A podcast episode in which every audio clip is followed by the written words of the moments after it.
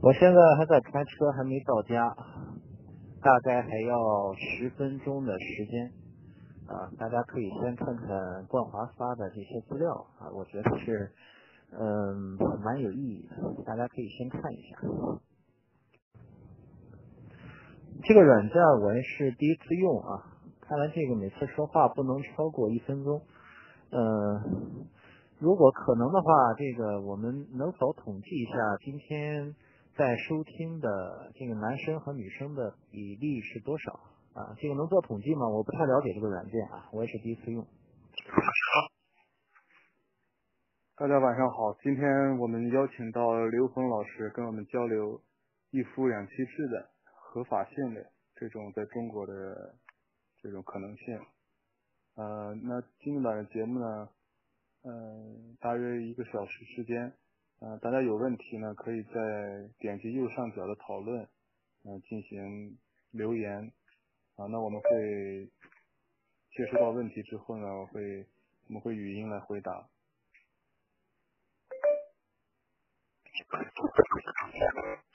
呃，刘峰老师，你的那个声音的话呢很清楚，呃，你可以一直按着那个，你你不用去管它，就是你按一下那个录音呢，六十秒。然后你继持续去说就可以了，它会六十秒一段，六十秒一段，它会自动的去，嗯，一直持续录音的。因为现在我还没到家啊，还需要一点时间，我现在还在开车，不是太方便。呃，我可以先留一个小问题给今天参与的听众，啊，不要什么刘峰老师啊，我也不是什么老师，好吧？啊，大家就是说，大家都是年轻人，我也是八零后啊。关于社会上的一些问题呢，我们大家利用冠华的这个平台，我觉得很好啊，这是一个思想开放交流的平台。大家利用这个平台呢，我们呃平等的去交流啊，说出自己的想法啊。当然，我希望今天晚上的讨论大家是有理有据的啊，你不要跟我说这个什么法律规定啊或者怎么样，这样一点意义没有。我们多从人性的角度来考虑啊，以人为本，好吗？啊，呃，现在所有的制度和规定，那不见得是完美的。啊，也许我们有更好的想法去改变它，或者怎么样。呃，在开始这个议题之前，我想先问问那些呃反对我的人啊，啊，六十秒的时间确实有点短，不太够用啊。我刚才没注意，呃，刚才那个话没说完，可能是没有没没有录完啊。就是我想先给大家留个问题，就是肯定今天有人可能是坚持。呃呃，同意，可能有这种想法，觉得是可以接受的啊。当然也有一些呃，可能听众觉得这是不可接受的啊。我想先去问一下，如果说现在你是持不可接受的这个观点的话，呃，这些听众你们可以留言表达一下你们呃不认同的原因是什么，或者换句话讲，呃，你们认同现在一夫一妻制的。这种制度，你们认为它的优越性和好处在什么地方？可以给大家先说一下。那嗯，这个我们的另外嗯时间直播间呢，呃，这个发起的理念呢，就是希望大家呢通过一些不同的思想，那么与这种主流的价值观啊一些不一样的思考，嗯，希望通过这些思维呢，呃，让大家呢。在生活中呢，多一些启发吧。嗯，那可能有很多的事情呢，仅仅就是就事来论事，啊，那它也并没有涉及到很多，嗯，比方说是，嗯，它其实不只指一些更具体的一些问题，而仅仅是这个，呃，可能是这一个议题本身吧，啊，所以希望大家呢也是能够多多参与到这个互动的交互里边来。啊，有什么问题呢？或者是参与到这种讨论中，多多互动，啊，这这个，呃，因为会有一些意想不到的收获吧。因为之前呢，我和刘峰呢有过一些这个话题的一些交流，那他呢的这种非常富有逻辑性的一个论证这一个过程呢，我觉得这是一个思维方式的一个，呃，一个思维的问题。就是我觉得如果说。呃，大家的他他一会儿可能会讲到的一些这种他的一个思维思维逻辑，我觉得这个更是一个呃，就是他这种思维逻辑是可以其实可以用于很多地方的，不仅限于一个话题啊，所以我觉得这个呃大家主要是来去进行一个思辨吧，这个思辨是有趣的啊，那么这个话题呢，或者是这个具体的社会现象呢，其实是多变的啊。大家是不是比较含蓄啊？这个现在没有说这个看不到这种积极的这种呼应啊，其实完全可以在这个讨论里边右上角这个点击讨论之后呢，可以把各方面的想法都可以写在这里。那么也是未来我们也可以就各种不同的话题进行更多的讨论啊。我希望就是啊大家能够积极的参与到这里边来啊，这个畅所欲言的过程。那么今天呢，我因为在准备这个议题呢，我也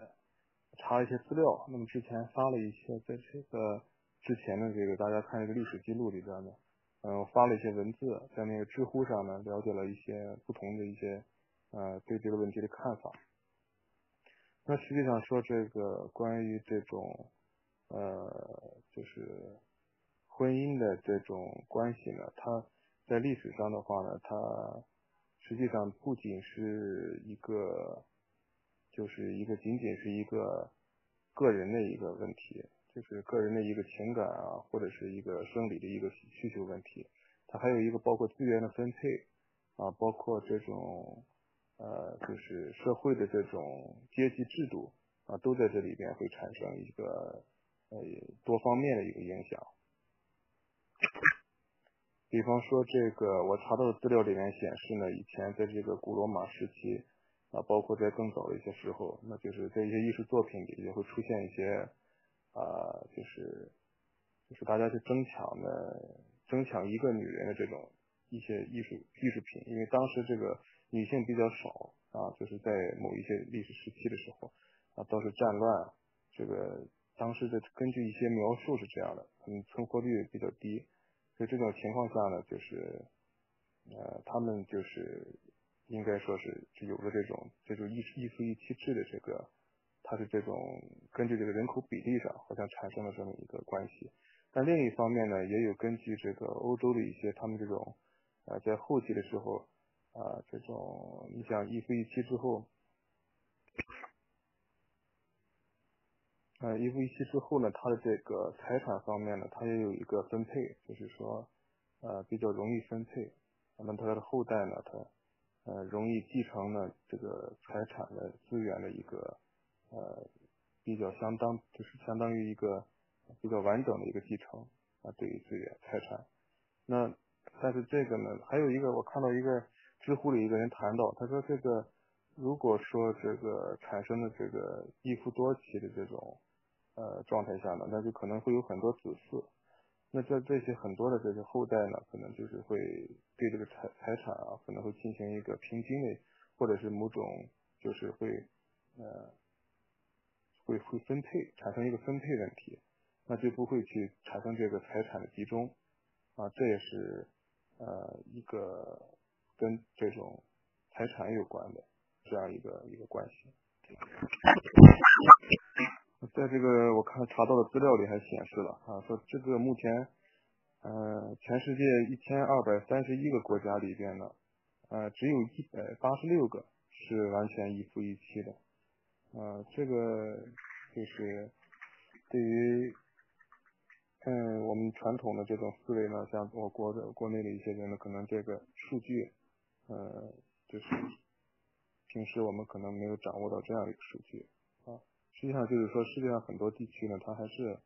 呃，有并不完全都是一夫一妻制的，而且一夫一妻制是个很少部分的一个一个现象。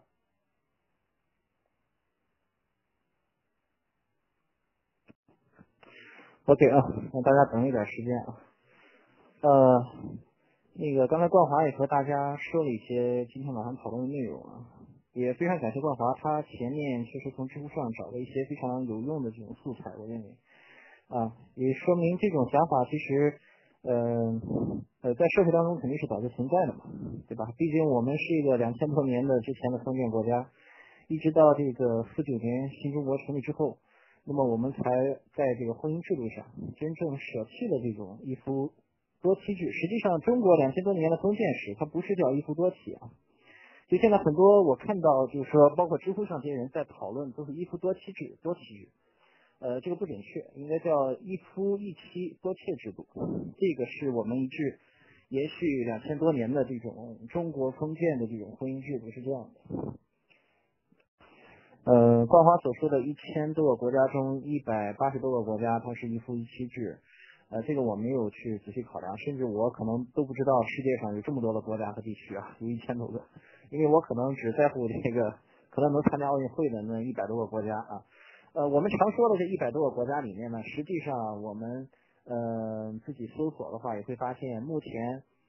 一夫多妻制度啊，我们不叫什么一夫二妻或怎么样，就是一夫多妻制。一夫多妻制呢？呃，确实，在世界上很多国家是存在的，有二十多个国家目前是存在一夫多妻制的。所以，这个从呃伦理或者人文的角度上讲，那么很多这些国家也是农民国家，当然是可能跟宗教有关系，比方说跟伊斯兰教有关系，对吧？他们信穆斯林，那么一夫四妻制啊，就你最多可以拥有四个妻子，但你对待每个妻子都是平等的啊，就是存在这种制度。那么也有其他的一些国家允许更多。所以我认为，首先从制度的合法化上来讲，那么在目前国家就是说这个世界上一百多个嗯这种文明世界里，那么有二十几个文明的国家，它是存在这种合法性的啊。所以我认为，首先从合法性上来讲，在现代社会，这个不存在任何伦理上或者道德上的问题啊，或者是法律上的问题啊，就是无非是有的国家允许，有的国家不允许。啊，同时呢，其实我们也可以看到，就是说横向的思维啊，我们横向的来思维来看世界上其他的一些现象，比方说同性恋啊，咱们国家是禁止同性恋的，对吧？就好像禁止一夫多妻制一样啊。那么在英国呀等等一些呃，实际上很多的这种欧美发达国家，它反而是认可同性恋制度的啊。包括在近二十年，有很多国家从反对，那么到了这个接受。也是我们。那么从嗯法律接受或者是一个国家的它的制度上接受呢？首先，我认为，当然统治阶级他考虑的，那么肯定是不管是这些文明国家也好，还是我们国家也好，那么肯定是，呃，你首先是确实代表了一部分人的利益，而且你要达到一定的数量，对吧？啊，代表了相当部分人的利益，同时呢，这部分人的利益不会去损害社会其他人的资源或者利益。啊，就包括现在，呃，西方很多的这种发达国家，他认可了这种同性恋一样，对吧？你同性恋可以结婚，对吧？可以和异性恋一样，就享享受同等权利，不被歧视，对吧？呃，他们肯定也是从这方面那么经过考虑的，就是你没有损害其他人的利益，并且你们代表了一部分人的这种群体和需求，啊，所以世界也有二十多个国家跟这个一夫多妻制其实是国家数量差不多啊，有二十多。现在呢，我觉得就是在这里边就产生一个问题，就是说为什么我们争取这个合法化，或者说我们谈论探讨这个合法化的问题？那其实这种一夫多妻也好啊，一妻多夫也好，就是还是多妻多夫的现象，在世界上世界各地，包括在中国呢，其实我们也能了解到，也存在这样的现象。但是往往这样的现象呢，如果说啊被面对公众的时候，在大家或者在媒体上看到。啊，或者是听闻了一个谁谈起这个事情啊，那他似乎都是那么不是特别光彩的一个事情啊，或者是变成了一些呃秘密，像秘密一样的东西，就是呃反而变成一个负面的一个丑闻了。那其实这是一个，那么我们现在来反观来说，它是一个呃历史发展中的一个呃，其实它是一个很客观存在的这样一种现象。那么，但是今天呢，它会变得是变成了一个极端。那么我们再横向考虑一下啊，我们认为，呃呃，咱们这个中国比较重视孔孟之道嘛，啊，孔子很早时候就说过这个食色性也嘛，对吧？吃饭做爱都是很重要的事情，对吧？同同等重要，吃饭睡觉做爱啊，人生不可少的几种基本生活需求啊，嗯，所以呢。我们从这个横向来考虑，包括这个婚姻自由，对吧？大家是谁想和谁你情我愿的在一块儿，这个我们认为是不应该受限制的，对吧？也不应该受这种法律或者制度的这种管控。实际上，我们认为，呃，知乎上有些作者的观点其实跟我是相同的，所以实际上大家看了那个之后呢，我就省去了很多的功夫来再说一遍啊。呃，法律和制度实际上是不应该去干涉大家的这种你情我愿的事情的，对吧？包括生育权。但很不幸的，其实我们国家是个限制生育权。所以这里面就产生到了一个，就是说我们目前的这种，呃，对于这种婚姻制度啊、婚娶的制度的一个既有概念。这个既有概念呢，我们多数人呢，就是基本上是被这个基本上是受的传统教育。呃，以及这种传统的媒体信息的这种引导下，呃，以及这种法律的制定，呃，去让我觉得让很多人呢在在行使一个呃在历史上曾经有过啊未来也会有过的这样一个在未来和过去都有可能是合法化的一个事情啊。那么在今天呢，如果它执行的话，可能会成为一个呃不法的行为啊。那这样的话呢，就是我觉得我们现在我我觉得我对这个问题的看法就是，呃，这个这个这个这个合不合法的问题，实际上是呃有没有这个现象和合不合法，其实这是两个问题。啊，但是呃，那计划生育是否就是合理的呢？对吧？它是否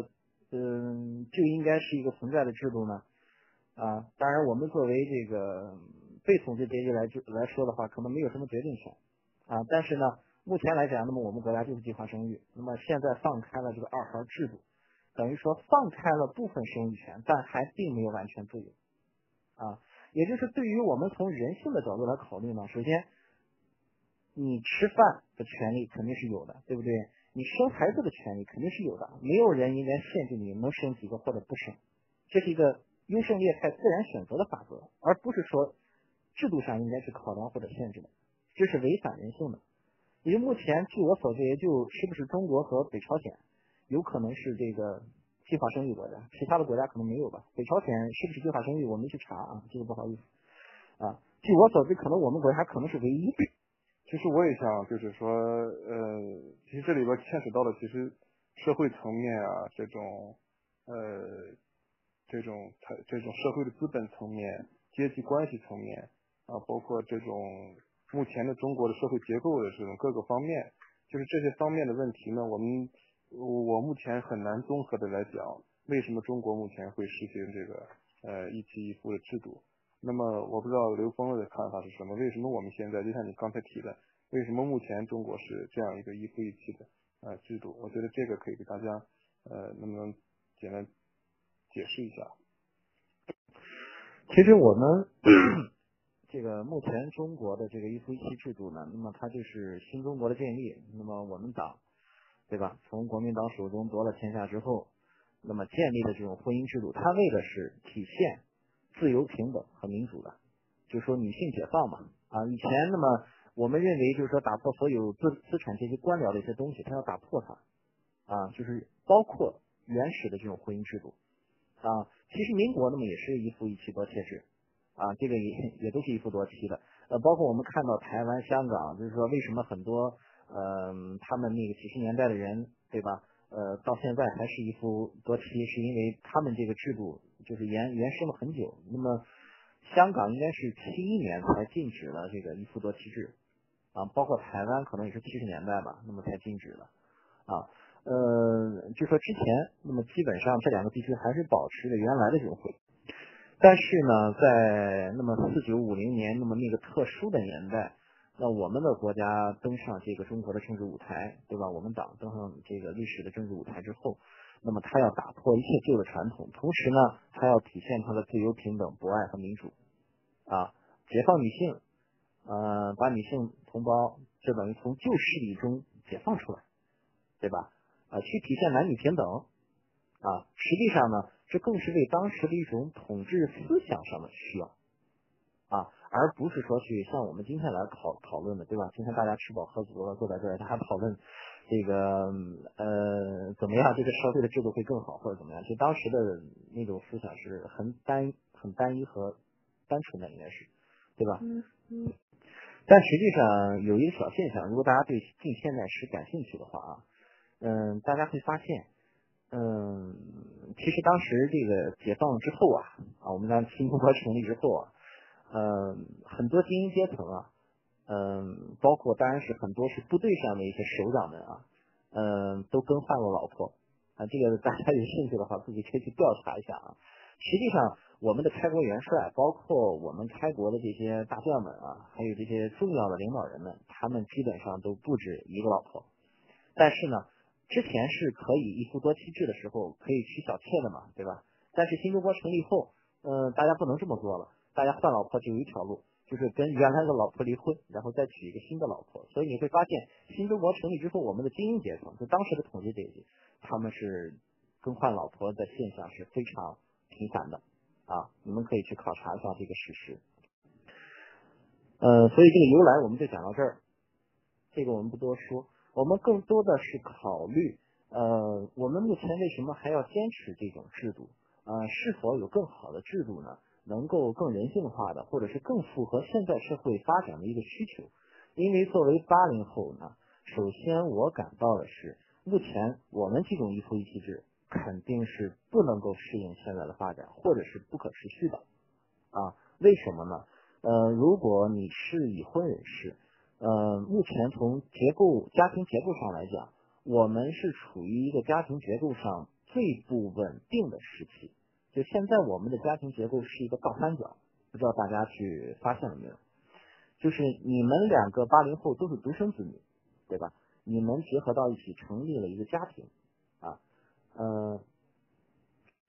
哎，这个说话的时候还要这个关注一下这个时间，这个这个也不太方便路人的。啊，这就是为什么我跟光华一开始提出要求，我想面对面交流，因为那样的话，我认为是啊交流这个话题一是环境更合适，再一个呢，大家这个交流起来更方便。通过这种网络的软件呢，呃，还是有它的很多的弊端啊。这个我们先不说，我们继续刚才我说的，呃，那么现在的家庭结构，首先我们面临的啊是一个倒三角，对吧？我们是独生子女，没有兄弟姐妹，两个八零后在一起成立了一个家庭，男的上面有父母两个人。女的上面有父母两个人，然后呢，呃，下面你可能有一个到两个孩子。就现在我们的家庭结构是这样的，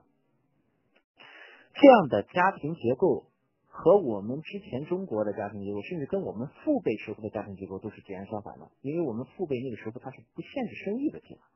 对吧？他不限制生育，他就生育多个孩子啊。这样的话你会发现，就是现在你父母那辈的家庭结构，它是一个正三角，上面有两个老人。下面呢有四个或者几个孩子，有多个子女，然后呢这些子女还有了我们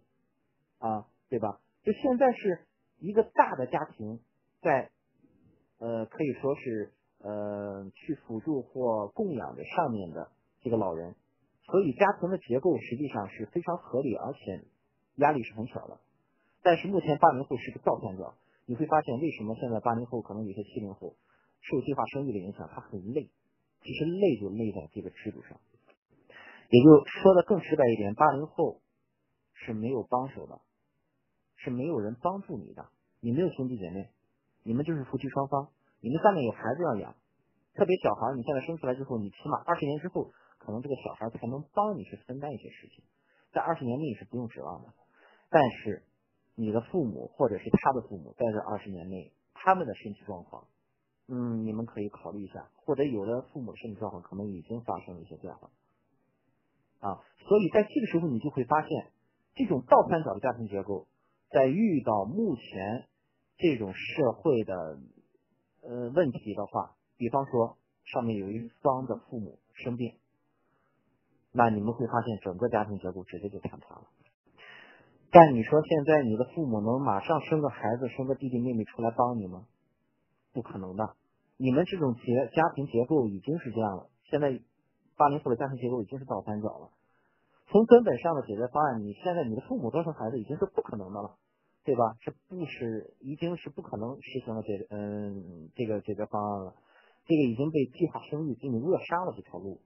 如果你现在是有很多兄弟姐妹的话，你们可能不会面对这个问题啊。那现在我认为唯一能解决的是什么呢？可能是你多娶一个老婆。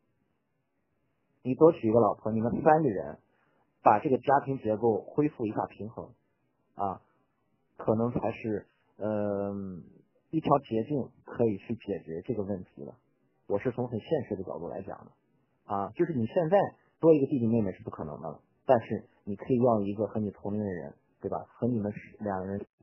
这是一个八零后面临的很现实的问题啊，因为现在的八零后他的生活压力各方面的经济压力其实是非常大的，对吧？你现在面对的是高物价、高房价等等一系列的费用，实际上你会感到可能上下的压力全全部的都加在你一个人或者两个人的身上啊。就包括很多的年轻人现在自己的身体出现了问题，实际上很多也来自于现行的社会压力之下，对吧？上有老下有小，没有兄弟姐妹，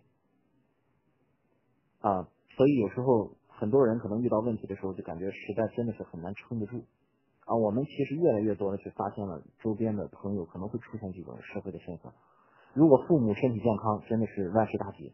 现在大家每天最希望的，可能作为年轻人，就是父母身体健健康康的。不要有什么问题，这样的话你才有足够的精力去应付你现在社会的工作，去应付你现在这个未成年子女的这种抚育和成长。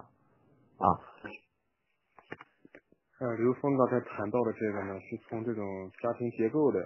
呃这种方面，这个这个方向来概括的讲了一下，就是说，嗯，这种。就是可能要多一个同龄人一起来照顾老人，刚才好像大概说了这么一个事情啊。你说的这个是其中一个论点之一呢，还是说这这是一个呃，就是最重要的一个方面呢？OK，这是我的一个观点啊，就是说家庭结构，呃，既然产生了不合理，我们没法通过传统的方式来改变它，那么就是现行最好的方式，对吧？多一个帮手来帮你支撑。啊，多一个帮手来帮你支撑，这样是最好的。嗯，再一个，我们实际上更多的呢是考虑，我说了嘛，以人为本，对吧？从人性化的角度去考虑。呃，一夫一妻制，我刚才让大家去说一下它的好处，我看有没有人回应啊。呃，我说不出太多它的好处来。啊，包括目前不管是西方的一夫一妻制，还是中国的一夫一妻制。嗯，首先八零后，我们来看到的是西方的离婚率高于百分之五十，中国也大差不差也是百分之五十。也就是说，一夫一妻制它真正的能保持这种忠诚或者是什么所谓的呃爱情的专一性或者不改变吗？我认为恰恰是相反的，起码。其实我刚刚在看到的知乎的资料里面有一个显示的，他说了一个呃，包括这个这个。婚姻的这个关系呢，这个制度关系也也决定了一部分的这个呃婚姻质量问题啊，这个问题跟这个就除了这个家庭结构的这个互相的这个呃就是互相的抚养啊照顾的这一层关系之外呢，那就对着本身这个婚姻的这个呃质量来讲呢，它产不产生一个呃就是一夫一妻之外的其他的方式。是不是有这个对这种婚姻质量的提升，或者说有所改变？有没有其他的这方面的作用？嗯，一夫一妻制实际上，大家如果经历过婚姻的话，都会了解到，那么肯定是就是一个激情往这个，对吧？这个这个亲情转变的一个过程，对吧？你们可能二十多岁结婚啊，经历了三五年的这种甜蜜的时间。然后可能就会有七年之痒，或者到了到了有了小孩之后，你们结婚十年，可能之间就是一个再没有那种激情的那种感觉了。但你可能还是一个三十多岁，或者他是你是一个三十多岁的男人，对吧？他是一个三十多岁的女人。嗯，这个时候你们肯定可能会加上现在的社会诱惑这么多，对吧？大家都可能去，因为食色性也嘛，这个大家都知道，对吧？呃，可能会搞这样那样的一些有一些解决方案，对吧？就是我们现在说的什么出轨啊，什么劈腿啊，这些事情其实现在都是家常便饭一样的了，对吧？今天文章出轨了，明天什么黄海波又 其实有的时候我也想，就是说说到底，其实你说如果说把这个把一些用一个规则呢，就是说一定是去去用规则来捆着一个人呢，我觉得有些时候。这个东西时间长了肯定是要出问题，不管是它是捆绑任何东西，这捆绑就会松动，它这个这是个规律性的东西，就是如果这个东西成为一个约束了，那么它自然就有失去它的约束力的时候啊，就是这个。但是如果说一个人他是可以自由选择的，那么呃，他没有一个所谓这种强制性的约束的话，那么这种自由选择，我觉得反而是更可持续的。啊，我觉得就是说，比方说没有那么多的制度呃约束，那么有很多的制度你可以选择。那我觉得那时候的选择可能是一个真正的选择吧，而不是一种啊好像是压力下的一个选择。那那样的话做出这个选择，可能应该更加的这种呃对得起自己吧，也对得起别人。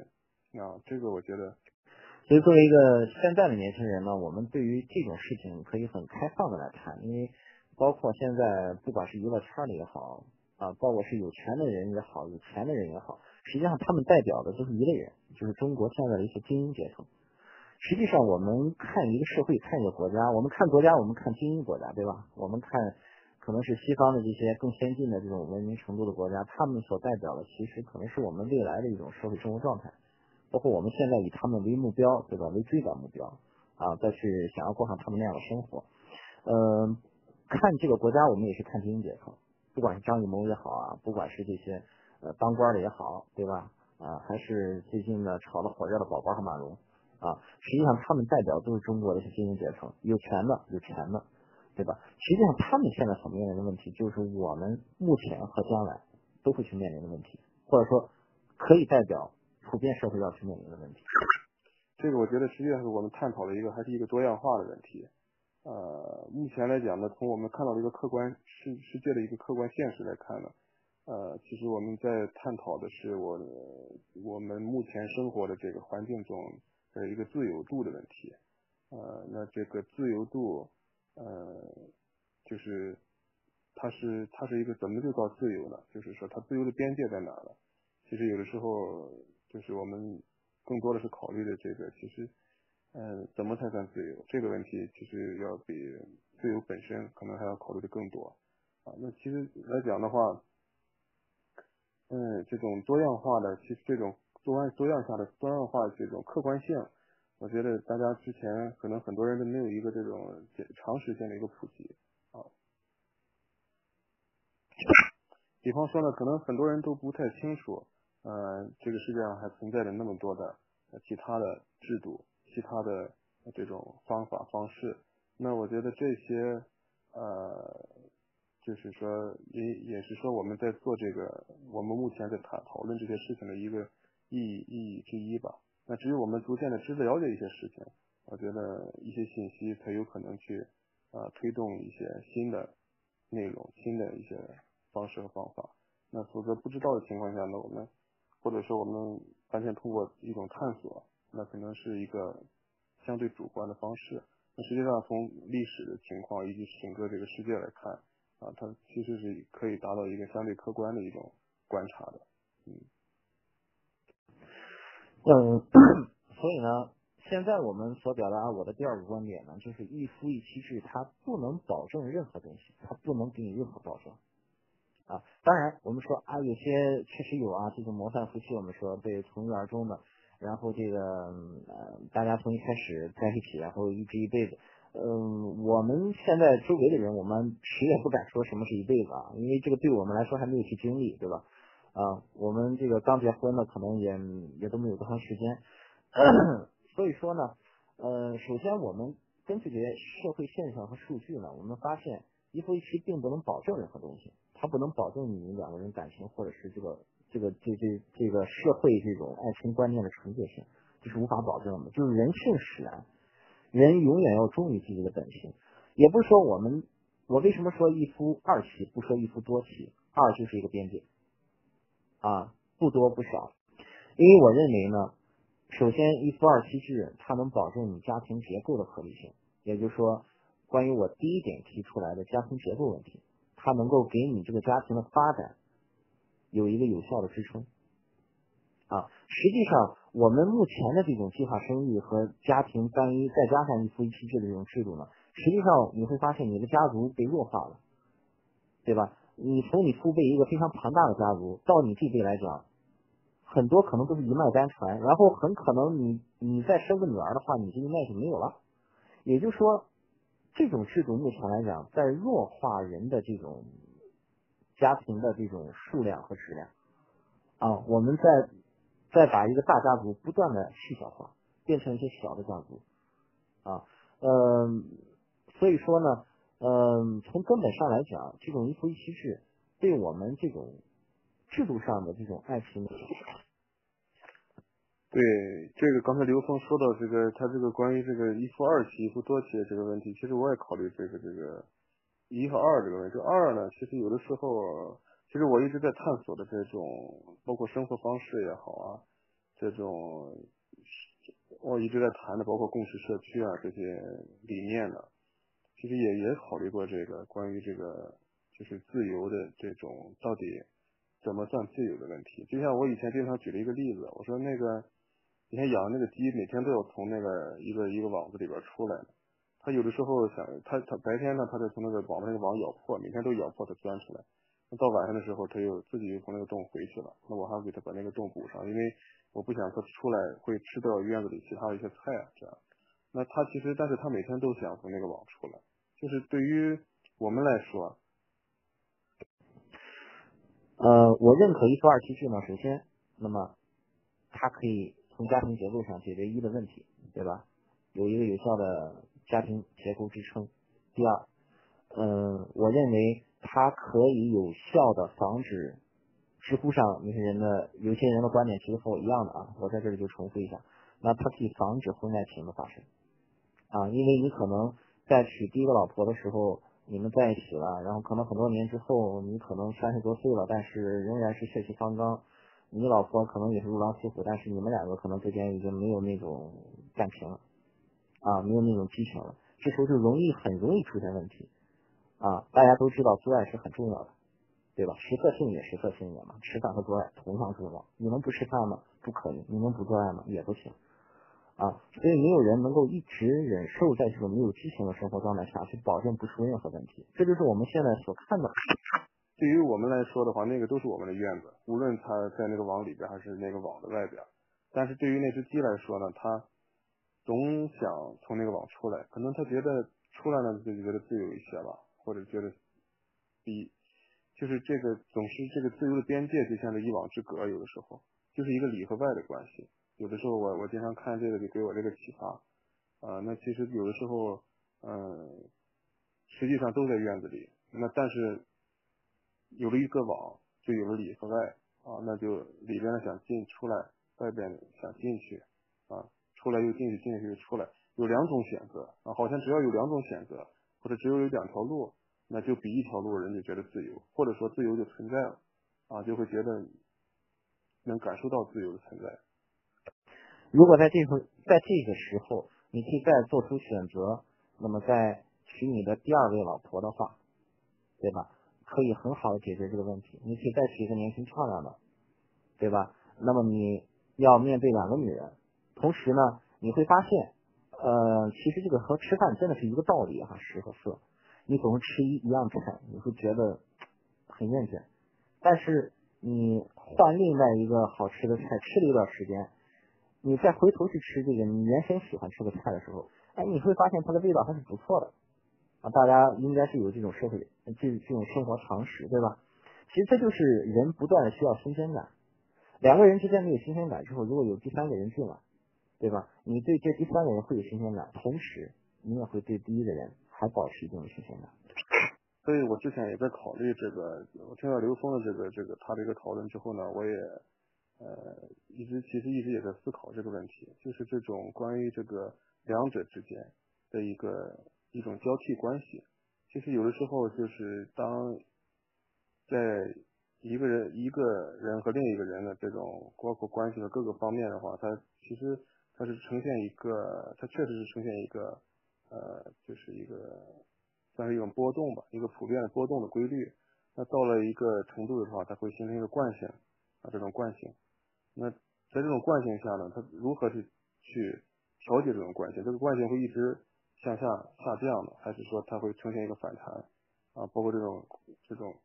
关系各个层面嘛，就是包括它的深浅，包括它的宽度啊，这些这些综合的一些因素。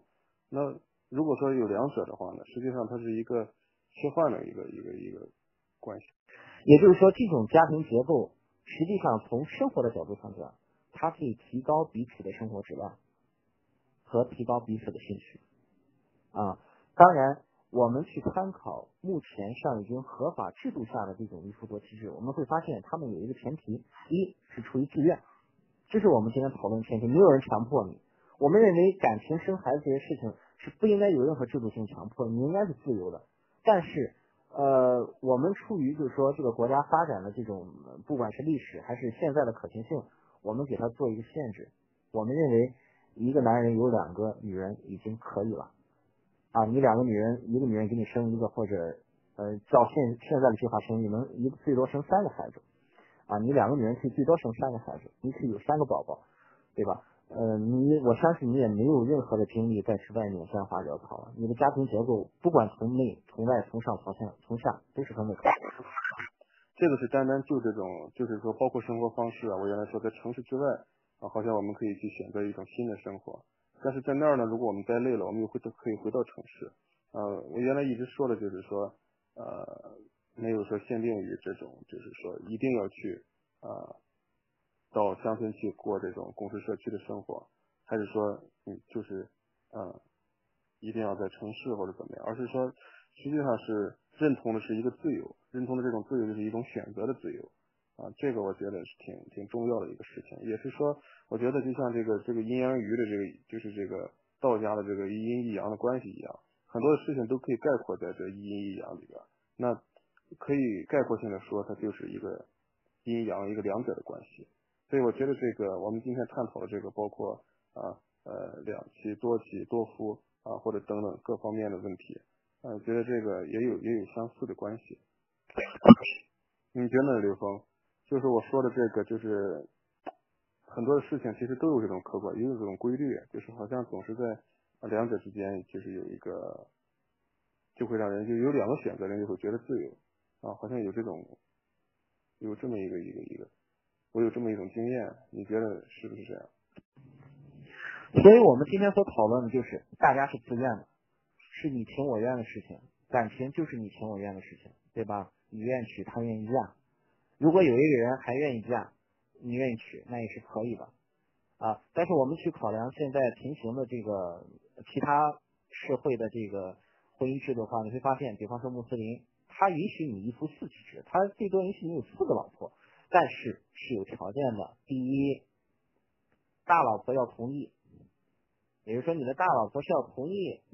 前提下你才能去娶第二任妻子的。第二，你要对每一个老婆都是平等的。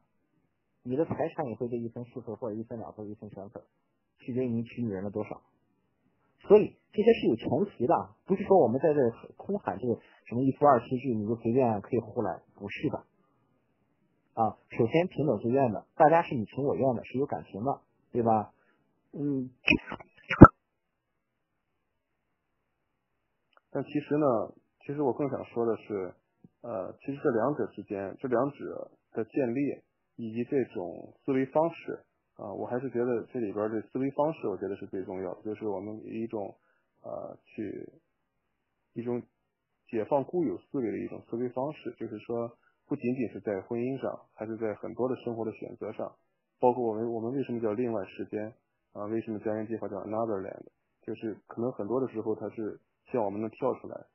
去找到更多的选择，更多的可能性。啊，这个其实其实就是扩展这个自由的边界，而这个自由它其实是有边界的。那我们这个这个其实就是它这个这个这个这个这个边界呢，只有在给我们选择的时候，它才会逐渐的呃去去让我们找到一个标准。那么首先是你情我愿，那么第二呢，你要平等对待。我觉得这是呃这个制度。呃，它所能实行的基础和前提啊，呃，实际上我现在已经不考虑这个是否法律能接受的问题，其实这只是个国家统治政策的问题啊。你不生活在中国，一样有别的国家可以接受啊。呃，同样你生活在中国，比方说大家可能问，啊，那中国的穆斯林是什么状况呢？我可以告诉大家，中国的穆斯林虽然出于法律的要求，他们只能娶一个老婆，但是。实际上，他们更遵从的是教育，对吧？他们的教育规定，他们可以有四个，那他们现在过的就这种生活，无非是那三个，可能是两个，可能是一个额外那多出来的，没有证而已。啊，大家其实现在很多的，我觉得固步固步自封的观念在于啊，领了证可能才是真的，要结婚了，呃，没领证呢。我一会儿可以发一个这个，在我去年的时候到的去欧洲的时候，呃，去访问的一个一个公示社区。啊，这个社区呢在呃葡萄牙，葡萄牙的这个郊外，嗯，他们是在七十年代的时候成立的这样一个社区，那这个社区里面居住的居民已经有呃上千人了啊。那这里边的话呢，其实当时也是在这个地方呢，我也了解到了之前我不了解的一个一个理念，就是他们那个地方在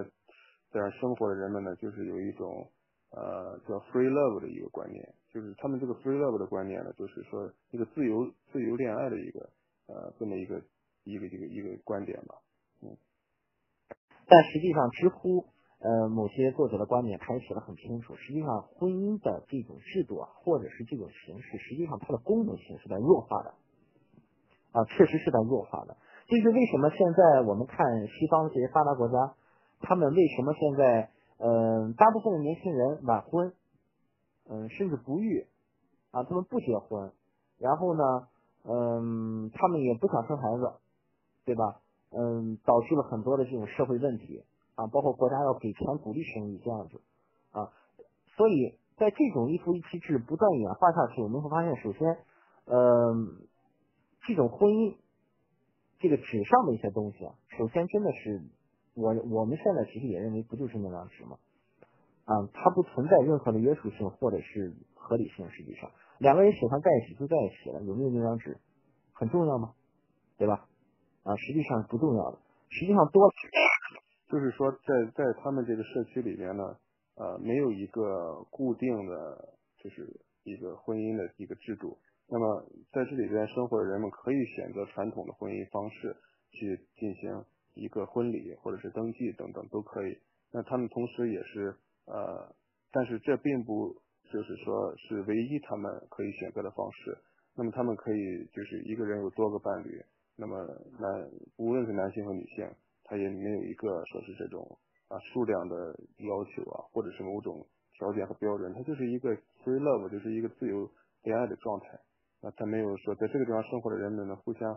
呃，我去的时候呢，就是看到很多有趣的现象。那在我看来比较有趣，因为在可能在在中国呢很难见到，就是有的时候好多人他们相互关系都非常显得非常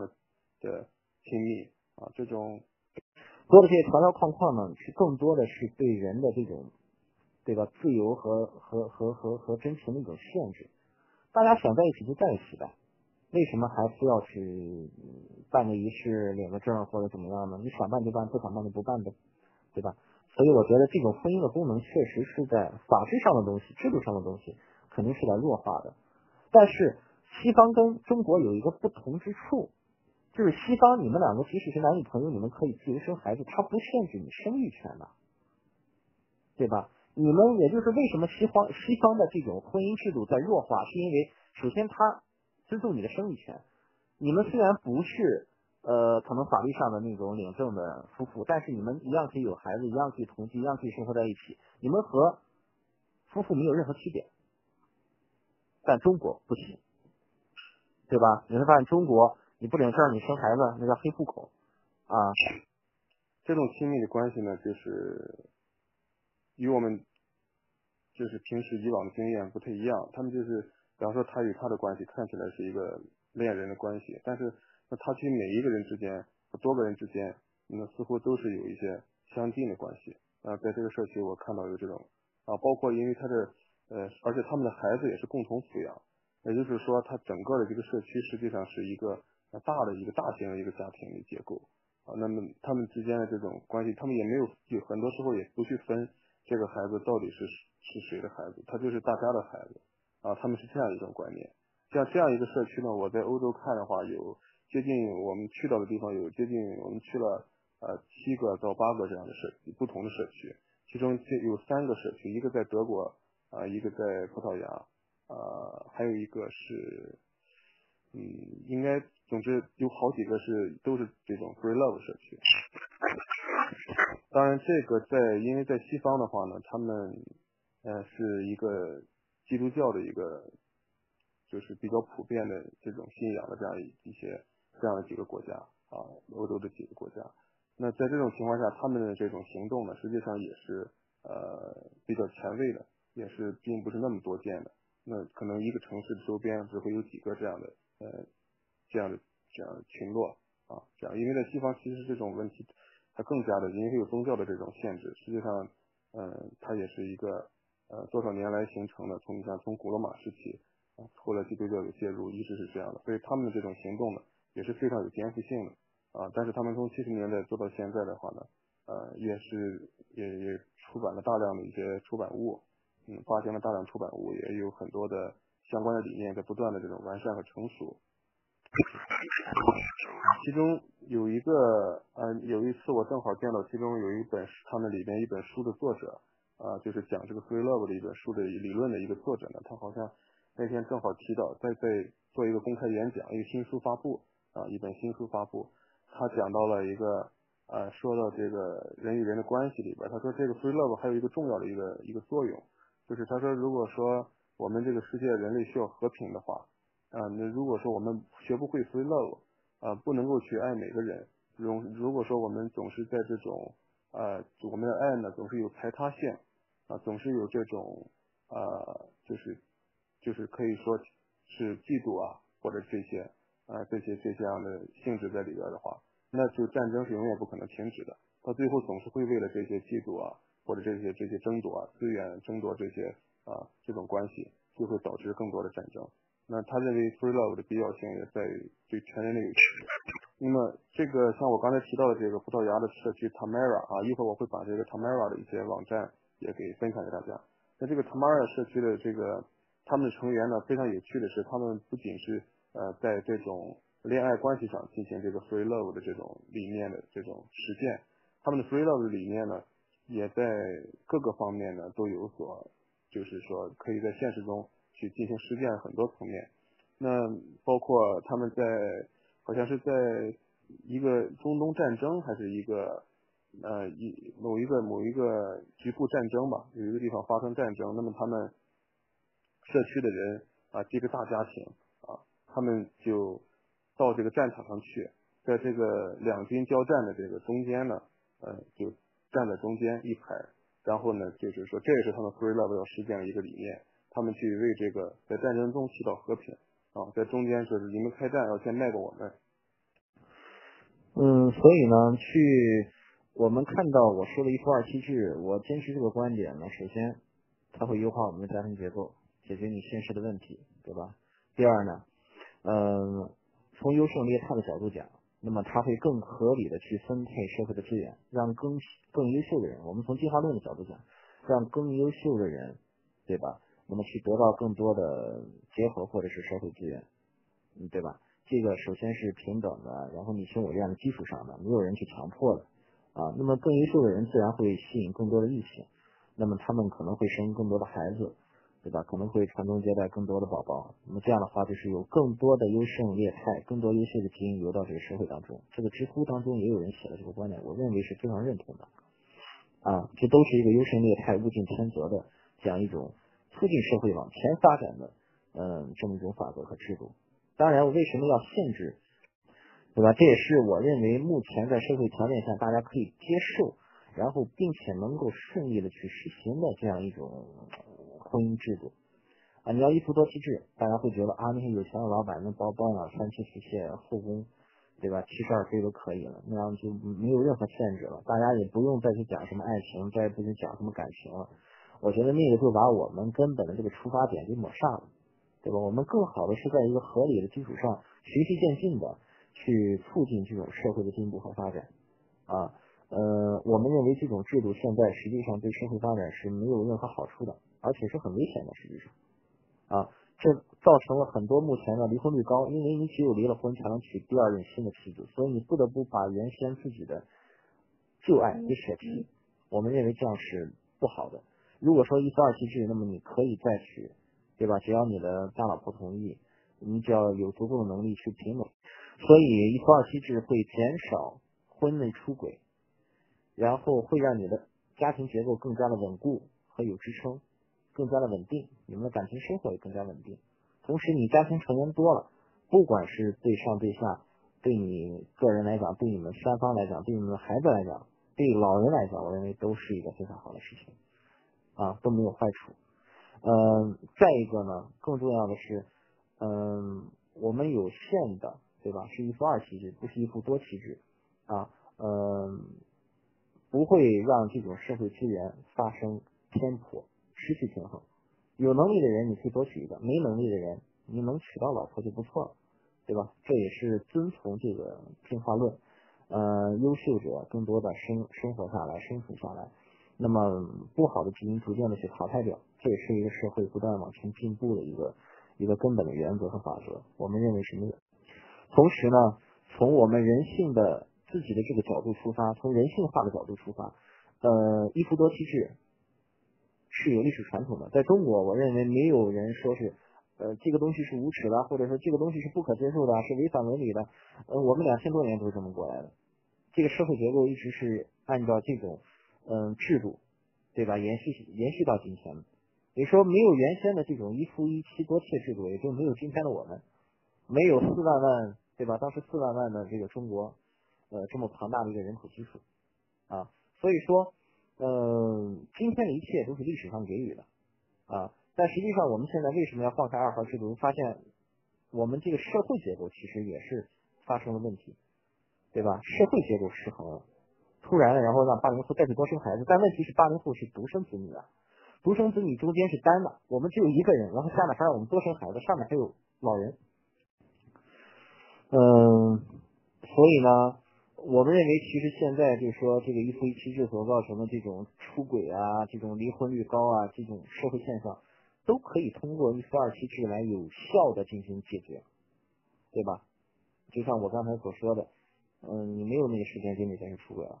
对吧？你有很稳定的家庭结构，保证你家庭的幸福状态，保证你老人生病了，你有足够的人力去支撑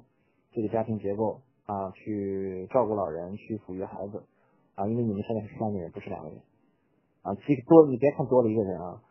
这个结构确实是起决定性作用的，啊，你如果两个人的话，很可能你会失去工作，对吧？你会整个的家庭结构因此而坍塌。这个东西在八零后所面对的这种激烈的社会竞争，你敢在在家里边待两年试试，我保证你被这个社会淘汰的一干二净。啊，所以说我们这种结构确实是很危险。同时呢，一夫二妻制又。给予你更多的选择机会。如果你是一个优秀的人，你可以再去选择，对吧？你可以再去选择，啊，嗯，你也不用去抛弃原来的旧爱，你们之间还可以保持稳固的亲情关系。但是呢，你可以在你的生活中重新注入激情。我认为这是会提高你的一些，呃，提高你的个人生活质量和包括你们三个人的生活质量的，对吧？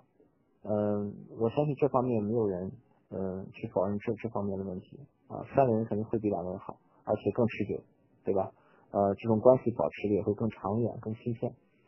啊。嗯，它会有更稳固的家庭结构来保证，嗯，更少的这种离婚率的发生，也会更多的去保证那个什么婚内婚内出轨的这种现象。实际上，我们为什么现在看到这么高的离婚率、这么高的出轨率？难道大家觉得跟一夫一妻制没有必要？那么第三点，我们也讲了，就是一开始也讲了，就是这个合不合法化的问题呢？其实我们是从这个社会最基本的角度看，它代表了相当数量人群体的这样一种意志和利益，对吧？呃，同时呢，它又不去影响社会和国家的稳定与发展，也不影响其他社会资源的分配，也不影响其他人的利益，完全是你情我愿的。啊。嗯，而且我们也没发现哪个一夫多妻制的国家，人家那个国家就对吧，产生什么动乱啊，或者是因这个婚姻制度的问题产生了什么什么什么经济下滑呀等等，没有。啊，从来不会因为说是一个国家的走向衰落是因为它的婚姻制度是一夫多妻制，我从来没听说过。啊，恰恰是我们是世界霸主的时候，我们就是一个一夫多妻制国家啊，但是呢，我们从可实行的角度，对吧，我们不去实行一夫多妻制，我们实行一夫二妻制。啊，有限的，对吧？所以呢，既然同性恋婚姻是逐渐被西方去接受的，对吧？嗯，然后呢，有很多的国家呢，一夫多妻制也是被接受的。实际上呢，我们会发现，越是随着人类社会的向前发展，啊，越来越多人的这种利益都会被照顾得到，更何况是那种可能是代表了相当部分呃群体人的这种利益啊。呃，实际上我们也并不是一味的去觉得西方就是好或怎么样，因为我们所有的这种观点啊，还有我们这种出发点，都是要基于你现实这个国家的发展与历史的考虑。要适合中国的国情，我们常说的确实是这样，并不是说呃西方国家同意这个同性恋合法化，那中国呃同也应该同意同性恋合法化，不是这样的啊。这个同性恋可能到了一定的程度，或者是社会现象的问题，呃，在但现在更急需于解决的，可能是要打破这种旧的一一夫一妻制的这种婚姻制度，因为它对现在中国的社会发展，我们认为是不利的。对吧？不管是从感情的稳固程度上来讲，还是从这个呃社会的长远发展、家庭结构上来讲，啊，嗯，一夫一妻是没有任何的好处，对吧？嗯，它不有利于我们把我们的家族繁衍生息更加的壮大，他们只会弱化，不断的弱化我们每个家庭的这种单位力量，啊，嗯，直至直至你可能这个家族最后可能生了女儿没有儿子，然后就。就就就这支就没有了，我们族谱上写了写写到你这支很可能上面就没有了，我们可能现在更多的会发生这样的情况，呃，所以呢，嗯，这个我们认为是不合理的。我们认为只要这种有能力的人、优秀的人和有嗯嗯，就是还是刚才讲的这个优秀劣汰的法则，我们认为是嗯有能力的人对吧？优秀的人要更多的留基因给这个社会，让这样中国有更多更有优秀。良好基因的这种宝宝生出来，对吧？就是你们看，实际上现在我们呃刚才也讲到，就是说看社会看精英阶层，中国的百分之十的精英阶层，你们去看一下他的生活状态，嗯，其实没有人是就一个老婆的，对吧？张艺谋前一阵被罚的很惨，是因为他被发现了私私生子，对吧？他是有三个老婆的啊，而且是有三个还是四个孩子啊，所以说。你会发现这种，但是但是你会发现张艺谋这个事儿出来之后，大家没有说是政府做的对了，都骂计生委，对吧？大家都认为像张艺谋这么优秀的基因就应该多留点子孙啊，难道你们不这样认为吗？所以这就是一个社会优胜劣汰这种法则啊，物竞天择。呃，你有能力，那你就多结，你就多娶。你这个限制呢，就是呃最多娶两个啊，不能占有太多的社会资源，对吧？毕竟。呃，知乎上还写到了，就说不能让这个太多的人娶不到老婆，然后起来闹事，这也是我们中国嘛一个要保持社会稳定的这么一种制度，它存在的一个必然性啊。你可以最多娶两个，就好像你现在最多生让你生两个，但你不能生第三个、第四个一样，对吧？你最多娶两个，但你不能娶第三个、第四个啊，这样就是保持这个社会资源分配的公平和合理，它照顾到了。优秀人的利益，也考虑到了那些弱势群体啊，所以呢，呃，出于这种平等自愿的原则呢，我认为是一个对社会婚姻制度的优化啊，是一个优化，它不是退步。大家不要认为，哎呀，不要认为这样是不是回到封建社会了？我们不要这么固步自封的去看待问题。我觉得看问题还是要基于我们。以上说了这么多，我看参与的人也过百啊，但是。这也是我第一次那个参加这个直播间的这种活动啊，嗯，之前也也没太多的关注咱们这个平台上的一些这方面的活动，呃，看到大家都比较沉默啊，呃，是大家对这个问题不感兴趣呢？呃，我认为这个问题其实大家应该，特别是男性同胞啊，啊，或者女性同胞可能会感觉比较愤慨啊，男性同胞应该是呃更加感兴趣一点。所以，如果你们有什么支持的观点，或者是反对的观点，我希望大家呢畅所欲言啊，不要有什么考虑，呃，有什么想法就说出来。当然，一定要有理有据啊，有利于我们这个社会的进步和发展。是，我看到今天那个在那个呃知乎里边有一个人谈到了啊，说嗯，这个如果说多一夫多妻很多的话呢。会导致这个社会会的这种财富会均分，就是因为他会有很多的子嗣的话，他的资产会分配给很多很多很多下一后代。那这样的话就是，而那个呃，就是这样的情况下，一般的就是说那些没有那么多呃妻呃找到那么多妻子的人呢，那他呃实际上那他的资产会更集中。这样的话，可能社会的这种贫富差距会缩小，还有这样一种说法，也很有趣。我为什么觉得，嗯，这个问题当面讨论会更好呢？其实，首先就是说，我们当面讨论，如果说这个软件足够强大的话，首先就是说，我们可以统计有多少男性、多少女性参与进来，对吧？然后呢，我们在讨论之前有多少男性或者女性支持或反对这个观点。啊，然后讨论之后呢，我们再看有多少的男性和女性呃反对或者是支持这个观点啊，可能会产生一些数据的变化。我认为这方面可能会比较有意思。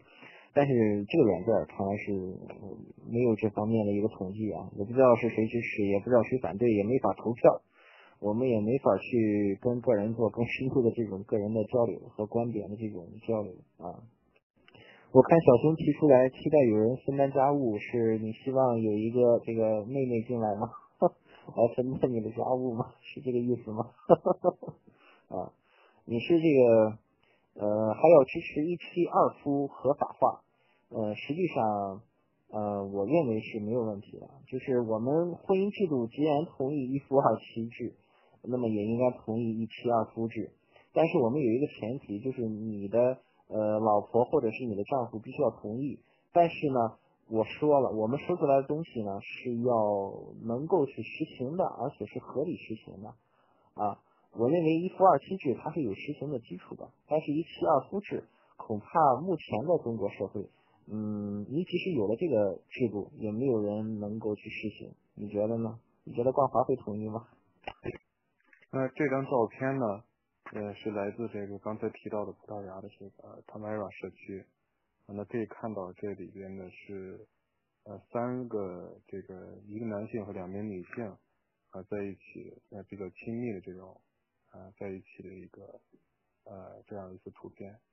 那这个这样这样的一个现象呢，包括这样的情景，那我当时在葡萄牙的这个 Tamara 社区的时候呢，基本是啊经常可以见到。那这个呢，而且实际上，呃，从我个人体会来讲呢，我去到了这个欧洲的，从德国、法国、意大利、葡萄牙，呃，包括芬兰那等国家的各这个各个各地的一些社区来讲，这个葡萄牙的这个 Tamara 社区呢，对我，呃，这种留下的这个印象呢，这个是好感是最高的这样一个社区。因为毕竟呢，中国的精英阶层和社会资源还是掌握在男性手中。就是目前中国它还是一个男权社会，啊，你会发现，嗯，权力的集中点还是在男人手里，所以现在已经，起码中国它不是一个母系制度，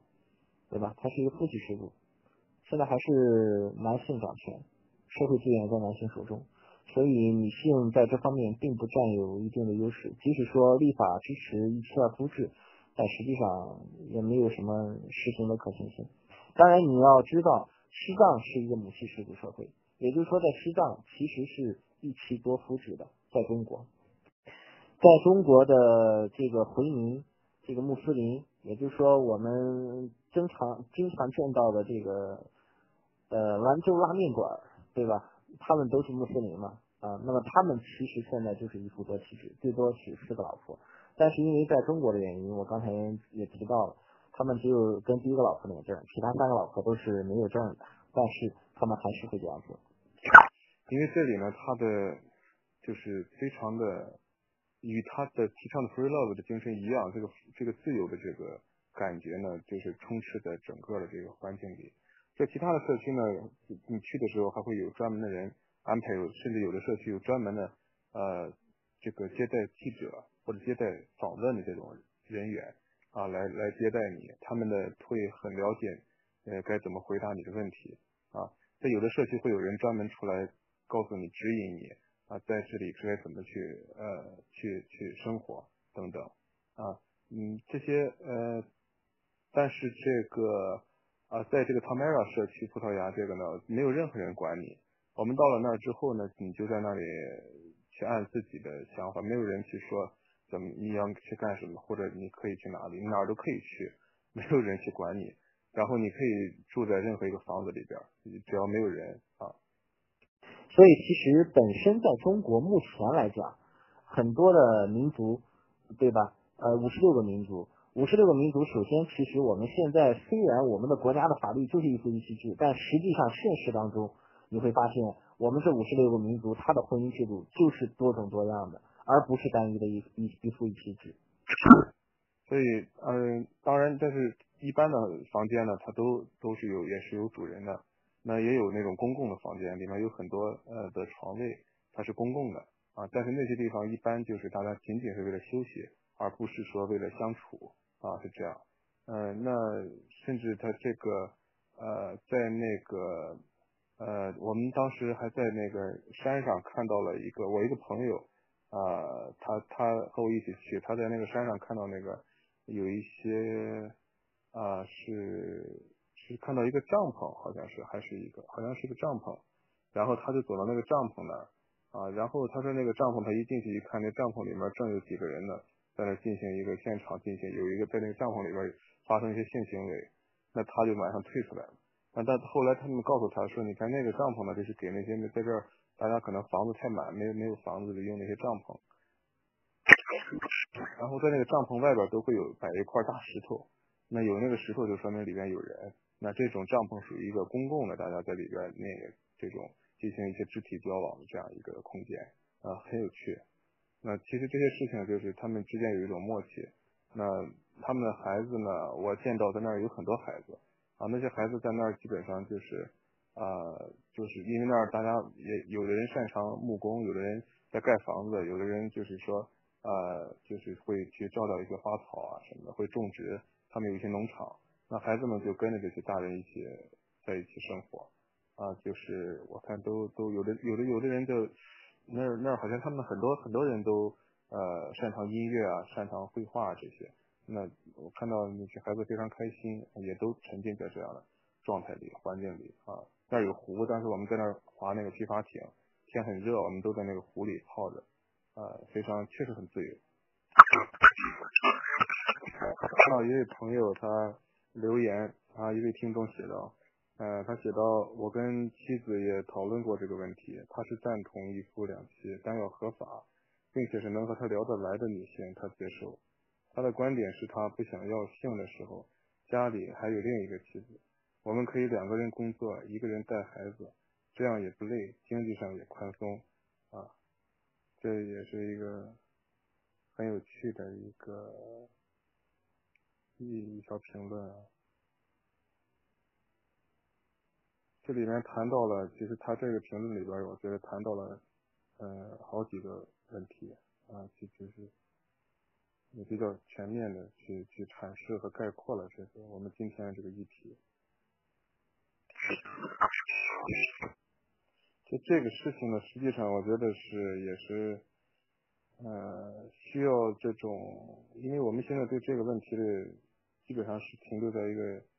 呃一个一个理论经验的一个基一个一个基基础上，那么他们那实际上呃如果说真正的在这种去实践啊这种探索的过程中呢，我觉得各个方面的问题都会呃就会有呈现出一些新的一些新的可能性啊，所以我觉得嗯。这个问题，我觉得让我们看待自由啊，和看待这种选择啊，包括我们呃对于目前的一些一些一些问题，是不是目前的一些社会现实和一些呃这种它是不是一些我们思维的思维的限制啊，是不是一些这我觉得要重新可以考虑，重新引起反思，有一些固有思维这种思维设限。这么一些自我设限的问题，其实这个在之前的几次直播里面也都讨论过，啊，嗯，就是这些事这些事情都是客观存在的，我们呃实际上应该，我觉得首先是一个开放和包容的一个一个心态，对于各种存在的事情，就是呃去去试图去尊重啊，尝试去尊重，然后啊。尽可能理解，那么再做出进而再做出自己的选择。我觉得这样是呃一个比较有理性的一种做法，同时也兼具一定的感性成分啊，是一个现在目前我觉得一些决定啊一些选择肯定是在理性和感性呃这同时在发挥着作用。啊，那今天的那个节目基本上也到这里差不多了，就是呃也谈了非常多的这种丰富的一些内容了。那如果大家有问题的话，可以继续追问，也可以一会儿加我的微信，我可以拉你入群。啊，我们有一个直播群，呃呃，参与这个每一次直播的嘉宾呢都在这个群里边，大家可以后续在这个群里多多交流。啊，那，那那基本上就到这儿，大家有什么问题可以现在也可以继续问，啊，一会儿到群里也可以，是吧？现在把二维码发出来。呃，刘峰还有没有要要补充的？非常感谢刘峰啊，今天拿出这个这个晚上的这个一个钟头的时间给大家啊，去将他自己的一个思维的逻辑啊的对这个一个问题是如何看待的啊，他是如何去分析的，将他的这一些呃思想呃与我们分享啊，非常的感谢。那我也期待呢，有机会呢，啊，我或者是啊大家呢，有这种机会呢，可以将这些呃思想和这些理念，用更加直接和面对面的，像刘松刚才提到的面对面的方式，啊，与大家再次去进行更深入的讨论和交流，并且也期待呃，因为我们的交流呢，一些社会的现实和一些呃我们固有的观念可以。得到一些新的启发啊，包括一些新的可能性啊，会慢慢的变成现实。那我们将面临的可能是多种多样的现实。那最终呢，而不是现实推动着我们，而是我们可以去选择的各种各样的现实。我觉得那样的话，呃，这就是我们就也就获得了自由。呃，有一位听众。他问到了一个问题，说会不会存在近亲恋的隐患？呃，比较而言，中国家族体系更合理。呃，说到谈到他说谈到这个关于这个自由恋爱的这个社区的问题，呃，像我说说我去过的这个欧洲的一些社区的呢，它嗯基本上呢都是有非常多的这种来往的人，它并不是一个全封闭的社区。那它实际上是包括我刚才谈到的这个 free love 理念呢，在他们那里其实是有一套的，